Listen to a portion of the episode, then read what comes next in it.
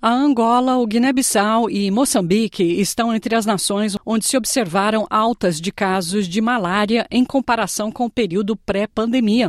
Mas o Brasil e Timor-Leste apresentaram sinais de controle da doença. A publicação anual da Organização Mundial da Saúde sobre a doença alerta sobre a crescente ameaça das alterações climáticas. Ouça a reportagem de Eleutério Guevani, da ONU News. Eventos climáticos extremos impulsionaram alta significativa no número de casos de malária em todo o mundo.